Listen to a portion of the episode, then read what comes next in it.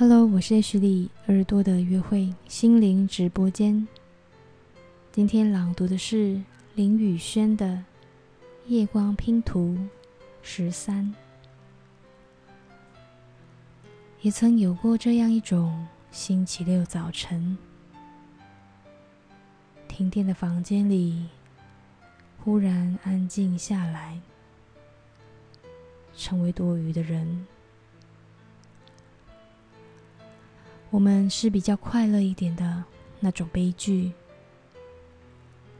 你没有回答，照样几双鞋，如照样盆栽面向阴影。计划一趟远行，将门打开。计划楼梯敲响，谁恰好不在？一些徒劳的情节里，有人做梦。